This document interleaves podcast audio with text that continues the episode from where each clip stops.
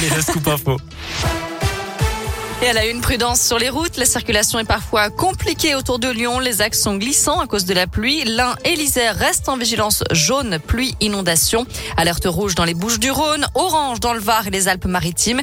Les écoles sont d'ailleurs fermées dans ces trois départements. Les élèves sont priés de rester chez eux jusqu'à demain et les entreprises encouragées à libérer leurs salariés.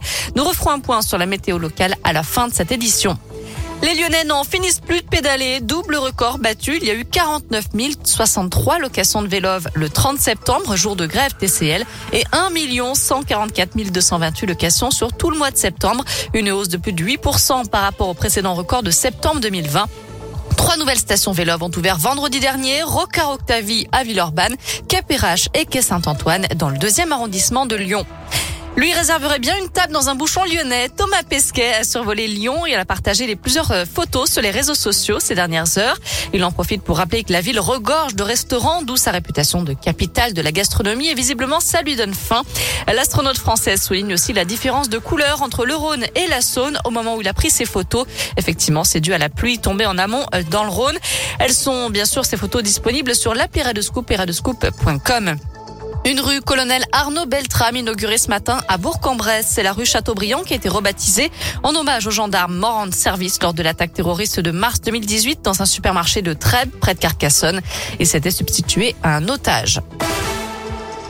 Dans le reste de l'actu, les obsèques de Bernard Tapie. Une messe funéraire aura lieu mercredi à 11h en l'église Saint-Germain-des-Prés à Paris. Une autre cérémonie est prévue ensuite vendredi à 11h à Marseille, à la cathédrale Sainte-Marie-Majeure.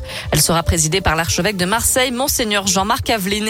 Et suite au décès de Bernard Tapie, la Cour d'appel de Paris a décidé de reporter sa décision dans l'affaire de l'arbitrage controversé du Crédit Lyonnais. Elle devait se prononcer mercredi.